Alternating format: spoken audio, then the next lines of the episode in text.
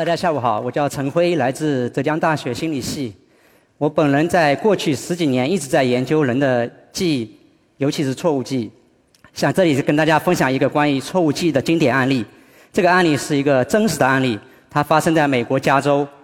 在这个案例中，有一个叫艾琳的女孩，她有一天突然回忆起来说，二十年之前，她父亲强奸并且杀害了她的小伙伴苏珊。苏珊遇害当时是一个真实的案件，大概是在一九六九年。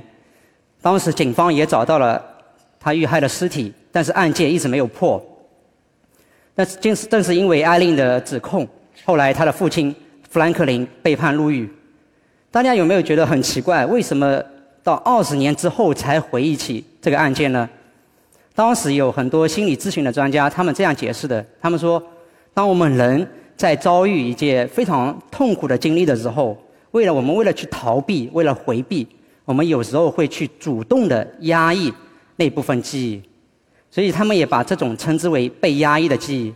非常的不幸，他的父亲富兰克林是第一个因为被压抑的记忆被判入狱的人。这应该算美国那边是应该算是一个里程碑的案件，因为这个案件之后爆发出了很多类似的案件。那大家觉得这种被所谓的被压抑的记忆到底是否可靠？到底靠谱吗？当年因为他的父亲富兰克林一直不认罪，然后一直上诉，后来警方重新调查案件，然后发现确实是。艾琳的很多记忆都是有问题的，比如说她口供前后很多不一致的地方。更重要的是，后来她的妹妹证实，当时艾琳回忆的时候是在做心理治疗、催眠的过程中回忆的那个那个事情。所以基于很多的证据，后来法院重新判他父亲无罪释放。但是那个时候，他的父亲已经在监狱里面待了足足六年之久。所以这是一个错误记忆导致的悲剧案件。他告诉我们什么呢？他告诉我们，我们正常人，艾琳她是一个记忆完好的人，有时候也会出现记忆的错误，而且错得很离谱。为什么呢？大家有没有考虑过为什么会这样呢？要想回答为什么我们记忆会出错，我们首先要知道记忆是如何运作的。记忆它的过程跟计算机信息处理的过程非常类似。我们知道计算机处理信息过程是这样的：我们通过有鼠标、键盘。这种设备给计算机输入信息，计算机再通过信息的编码，把这些信息转化成可识别的信号，然后再把这些信号存储在内存、硬盘等这些区地方。随后有需要的时候，我们再去提取，把这些信息提取出来。而我们的记忆也是一样的，它包括信息的编码、储存和提取这三个非常重要的认知加工过程。所以，任何一个环节出现错误，都可能会导致我刚才说的那个。错误记忆的发生。首先，我跟大家谈谈，如果我们的记忆如果信息编码出错的话，如何导致错误记忆？在这里，先想让大家大家参与一个小的任务，好吧？在这里，我会给大家看六个不同颜色的色块。你需要尽大可能的把所有颜色都记住。那这些色块会消失的一块一晃就消失掉了。我再给你看六个色块，然后你要告诉我前后色块颜色有没有发生变化。准备好了吗？开始。OK，多少人觉觉得前后色块颜色发生变化的，请举手示意一下。实际上，这个色块的颜色发生了变化。这个小小实验来自一个非常顶级的期刊的论文，它九七年发表在 Nature 上。然后这个研文论文它研究了一个什么问题呢？就是我们人工作记忆容量，就是我们工作记忆中到底能存多少信息？对于这种简单的色块，我们只能存三到四个，所以我给你看六个的时候，绝大部分人是做不到的。你可以看这个结果图。如果你记忆超过四个的时候，它的记忆的绩效准确率会显著的下降。那么大家说，这个什么叫工作记忆呢？工作记忆就是我们用来短暂存储我们信息的。比如说，我们现在要把信息存到我们的长时记忆进行长期的保留，在这之前，你会把信息存到工作记忆。所以，这它就相当于我们记忆的中转站一样，短暂的保留信息。它保留信息大概几秒或者是几十秒的时间。还有很后来很多的神经科学的研究也支持了这样一个结论，说我们只能存三到四个。右图展示的是一个脑电的研究。脑电就是我通过记录你的脑电波，来推测你现在大脑记工作记忆中存了多少信息。然后发现我们的上限也只有三到四个，所以我们的工作记忆容量是非常有限的。但是每时每刻我们感知到了、我们看到的外界环境是非常复杂的，就像这张图片所展示的。所以我们大脑必须要对信息进行一个，那这种筛选过程是怎么样实现的呢？举个例子，比如说你现在在这条街上逛街，你觉得这张图片里面什么信息你最有可能把它记住呢？如果你是易烊千玺的迷妹，那么你看到的世界是这样的，你的眼里只有他。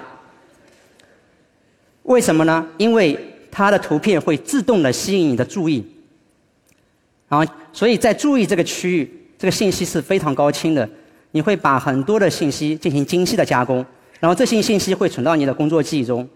但是非注意区域的信息会很模糊，你会把把它都过滤掉。然后广告商们其实。他们都很精明的，他们很多时候为了吸引顾客的注意，用心良苦，会采用很多的方式。比如说，中间这个广告牌，你可以看到它周边的环境、周边的颜色都是比较淡的，但中间那个广告牌那个颜色边框是红色的，非常凸显。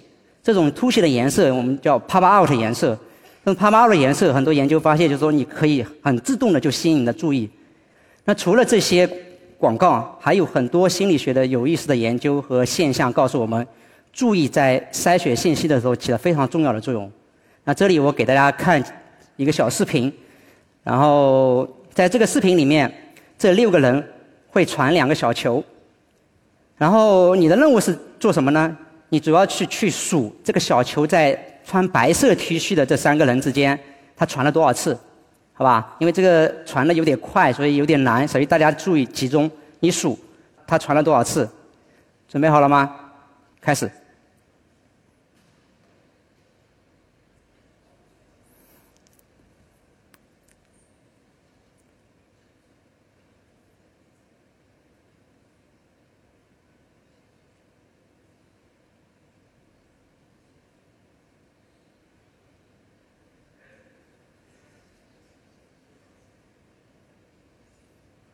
OK，请大声说出来。刚才答案是几？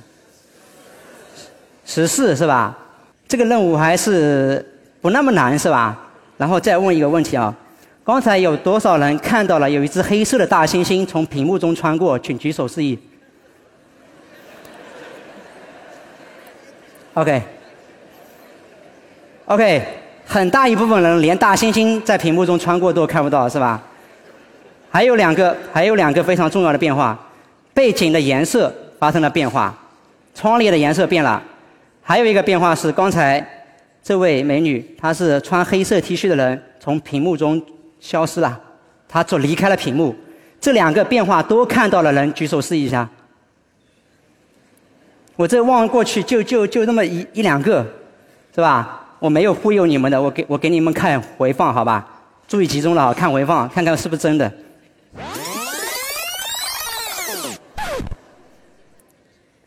看到没有？一只大猩猩出现，还对你招手，看到没有？然后背景的颜色从红色变成橘黄色，人只有黑色衣服的人三个变成两个，是吧？这是一个非常非常经典的现象。我们把这个现象叫非注意盲。它这个现象告诉我们什么呢？大家平时开车的时候千万不要发短信、看微信，你连一只大猩猩你都看不到，你觉得你还能看到穿过马路的行人吗？是吧？非常危险，所以是的。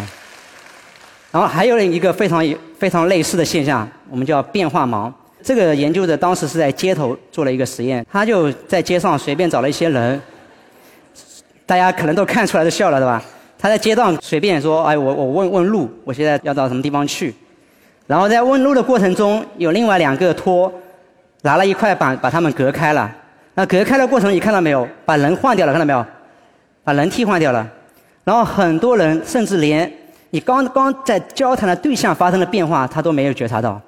这个现象跟刚才大猩猩的非注意盲现象，它共同说明了一个问题，就是我们注意对信息的选择起了非常非常重要的作用。那些没有注意的信息，你甚至连觉察、连意识都意识不到，更不用说传到你的工作记忆了。所以，基于一系列的研究，很多专家认为，注意是工作记忆的闸门，它就相当于门一样，没有注意的信息过滤掉了，注意的信息进入到工作记忆。那这个是一直以来这样认为的，但是我自己团队我们实验室在过去几几年找到了一系列的发现了一系列研究，就是说挑战了这样一个观点。我们认为注意并不一定会让你把信息存到工作记忆。在介绍我们的工作之前，再让大家做一个小的任务，在这里我会给大家看四个吃鸡，非常简单，三个三个数字一个字母，然后你的任务是去找这个字母在哪里。然后报告给我，告告诉我这个字母在屏幕上的哪个位置？左上角是位置一，右左下角是位置二，右上角位置三，右下角位置四。你就告诉我一二三还是四，你就大声说出来就好了，好吧？准备好了吗？OK，我们开始。在哪个位置？四是吧？好了，在第四个位置是吧？那我们再接着做几次，好吧？OK。我就一直做，一直做，你就一直说一二三四就好了，OK。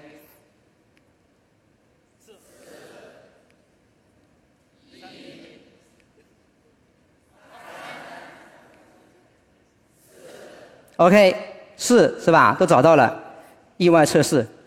刚刚最后看到的字母是什么？A、B、D 还是 E？E、B、D。那颜色是什么呢？这个字母的颜色是什么？红、黄、蓝、紫。蓝。还有吗？OK，正确答案是蓝色的 B。好了，我们再做一遍，好吧？再做一遍，准备好了吗？这个紫色的 A，我相信在座的应该没有人会错了，是吧？我让你再做一遍的时候，非常容易。好，看看我们的这个就是我们当时的其中一个代表性的实验。我给大家看一下我们当时的结果。我们在意外测试的时候跟大家的反应一样，绝大部分人都报告不出来这个字母是什么。只有百分之二十五的人正确的报告这个字母的身份，就是这个字母是什么。百分之二十五的人报告对了，百分之三十的人报告对了它的字母的颜色。这个就跟随机猜差不多了，因为四选一嘛，随机概率是二十五，就说明绝大部分人都没有记住。字母的身份和颜色，但是在控制试吃的时候，什么叫控制试吃呢？就是我刚才让大家再做一遍的时候，就非常容易，是吧？他们的正确率马上显著的提升了。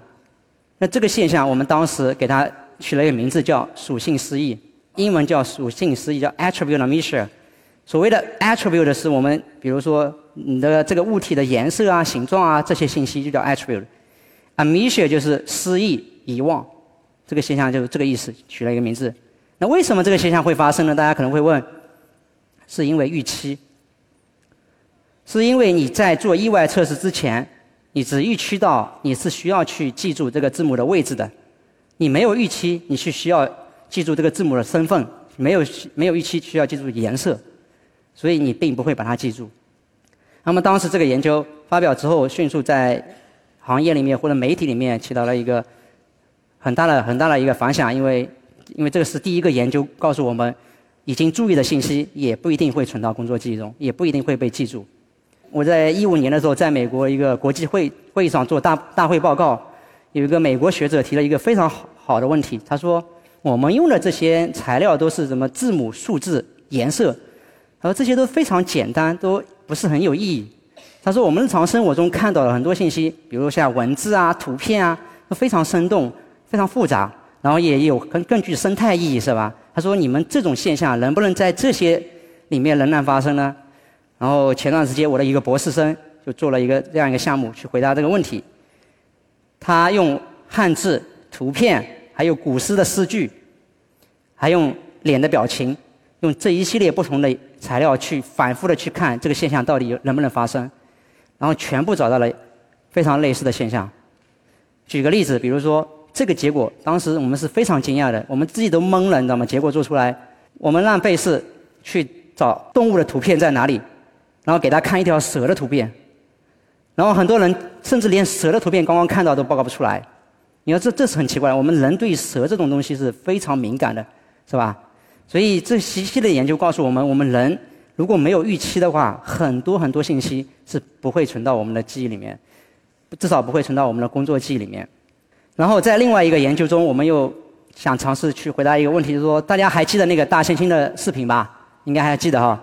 我们做了一个类似的类似的视频，在美国我们自己录的，这人是我，这都是我们实验室的小伙伴们。然后我们也是让他们去追踪球，当然我们这里是没有大猩猩，大家不用不用找大猩猩哈，我们这里没有。我们这里的研究目的是什么呢？我们想，既然你他们研究说，你报告不出大猩猩，你记不住大猩猩，是因为你的注意在追踪这个球上。然后我们想要看，OK，如果你注意一直在追踪球。那么你是否能够把这个球的颜色给记住呢？然后我们的结果发现，有将近百分之四十的人追踪这个球追踪了半天，大概半分钟、一分钟，他都没有把这个球的颜色记住。还有一个研究也非常有意思，我们找了一批儿童来做研究、做实验，我们说想看看儿童在这个现象里面到底有跟成人有不一样。然后结果非常奇怪，看起来非常奇怪，儿童这个现象完全消失了。换句话说，儿童在意外测试的时候，很多人、很多儿童都可以准确的报告他刚刚看到的字字母是什么。我们做了一个成人的对照组，也发现确实是这样。儿童的正确率要显著的高于成人，成人只有一半对，儿童有百分之八十对。啊，这个结果其实是非常奇怪的，因为我们大家都知道，绝大部分的任务儿童都要差于成人的，但是在这里似乎出现了一个反转的现象。这恰恰是我们研究的巧妙之处，为什么呢？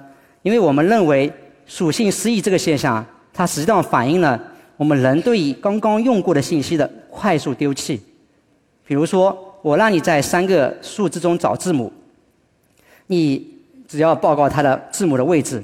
一旦你找到那个字母之后，它的身份信息也好，颜色信息也好，对你来说都不再有用了。所以这部分信息你是需要快速把它丢弃的。才能保证我们的大脑高效运转，因为你只能存这么一点，所以你要非常高效，所以快速丢弃的能力，小孩子比成人要差。这就是为什么很多小孩子看起来好像做的比成人好。刚才给大家介绍了很多的例子，说我们如果没有注意，如果没有预期，我们很多信息可能都会丢弃掉了，很多信息可能都不会存到我们的大脑里面，形成比较稳定的记忆。所以很多记忆的错误会发生了，但是我们的所有记忆错误都会因为没有没有没有编码没有进到记忆吗？很显然不是的，是吧？还有另外一个重要的原因是，有些信息它确实存到了你的记忆里面了，但是你提取不出来，或者是你提取失败了。举个例子，有一个非常经典的叫舌尖效应。什么叫舌尖效应呢？我现在问大家一个问题啊，你们在座的有多少人还记得你小学的班主任叫什么名字？记住了，试一下。小学班主任叫什么名字？最多也就只有一半人是吧？最多只有一半人，不要让你班主任知道哈。这也其实很正常，因为很多年了嘛，是吧？但是有没有人觉得，就是说，你感觉好像快要到嘴边了，其实你感觉是感觉自己是记的哈。我一快要说出来了，就是说不出来他什么名字。那这种叫舌尖效应，相信每个人应该都有这样体会，是吧？但是没关系，现在记不起来。你晚上回家，你翻开你小学的毕业照，你看看你班主任长什么样，那个时候你可能马上就想起了他叫什么名字了。这就说明什么呢？说明我们去提取记忆的时候需要线索。这好比我们去图书馆找书一样的。你现在如果有书的这个锁书号的话，找一本书是非常容易的。所以记忆也是一样的，你要去提取你当时的回忆记忆的话，你是需要线索的。其实我们日常生活中有很多的例子都告诉我们，我们提取记忆是需要线索的。还有一个案例，大家可能也不知道有听说过没有？就比如说你现在在这个教室里面考试，假如说这个教室就是你平时上课、平时复习的教室，你的成绩就会好一点。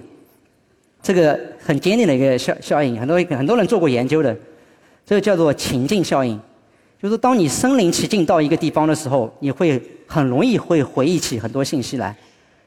啊，这也说明，就是因为你到那个地方，很多线索帮助你去提取了相应的记忆。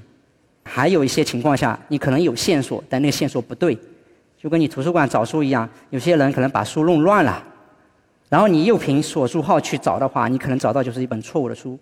A 的记忆你认为是 B 的，然后刚才回到刚才最开始我给大家介绍的那个案例，真实的案例，你有没有想过，为什么艾琳她会有这么严重的错误记忆？她当时回忆出了很多案发现场的细节，那这个很影响后来的判决的。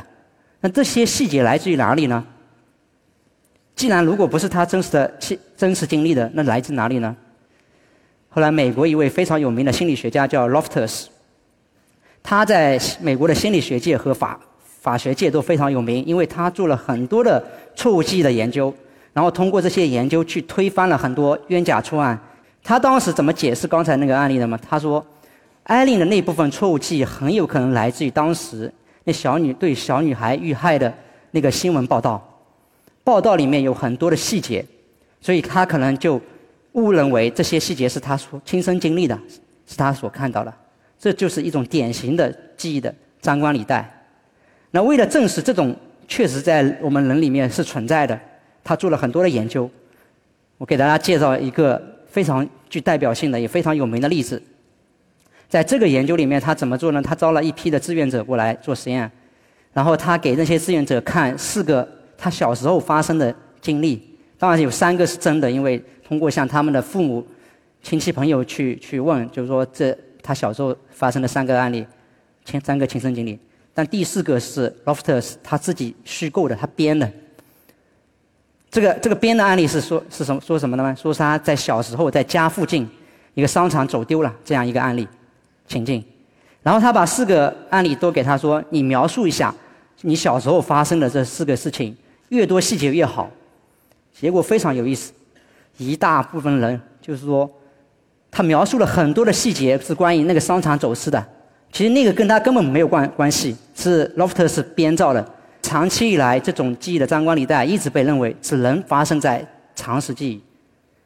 而最近我们的实验室，就我我的一些团，我带的团队又推翻了这样一个观点。我们发现。这种记忆的张冠李戴，即使是你刚刚看过的信息也会出现。我们的研究怎么做的呢？这个研究因为在当时在美国做的，所以我们采用了英文的单词。我很简单，我们就给给他们看一个英文单词，跟颜色相关的，比如这里 blue，然后再给他开一个颜色块。他任务很简单，就告诉我这个色块的颜色跟英文单词对应是不是一一致的。如果红色色块跟 blue 它就不一致，就这么简单任务。然后他做了一些任务之后，在最后一次的时候，我问他：“OK，刚刚看到的那个色块的颜色是什么？”非常有意思，有将近百分之四十的人，他把色块的颜色报告成了蓝色，他把单词的颜色误认为是方块的颜色。那这个信息是他刚刚见过的，我刚刚看完就立马测了。所以我们这个研究又是第一次证明了我们这种记忆的张冠李戴。可以发生在我们刚刚见过的信息上。然后近期我的实验室里面又做了一一一系列的研究来继继续拓展。我们用一些情绪表情啊，都重复了这个效应。然后还有一个比较有意思的发现是，当我们给我们的志愿者看不同通道的信息，比如说我们给他看一个看一个单词，再给他听一个单词，那这个时候记忆的张冠李戴现象就完全消失了。然后在另外一个实验里面，就是如果两个两个都是听的声音，它也消失了。这说明什么呢？我们对声音这种信息，你自动的就会把它来源记住，它张冠李戴就不会不会出现。那对于这个现象，我们实验室还正在进一步的研究中。那么可能大家觉得很遗憾哈，为什么我们的记忆不是完美的呢？哈，为什么我们经常会出现记忆的错误呢？如果是完美的记忆，那肯定是很好吗？不一定。世界上确实有一些人的记忆是完美的，比如说。普莱斯，他几乎可以记住生平的所有事情、所有的细节，非常的非常厉害。但是这恰恰给他的生活带来很多的困扰。这是他的原话，我给大家读一下啊。每天我生命中经历的各种事件，就像放电影一样，在我的脑海中浮现，几乎包含一切细节。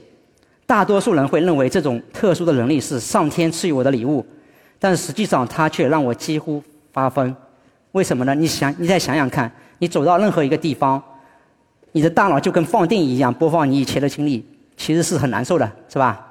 所以有时候完美的记忆也不一定好事，残缺的也可能是美的。谢谢大家。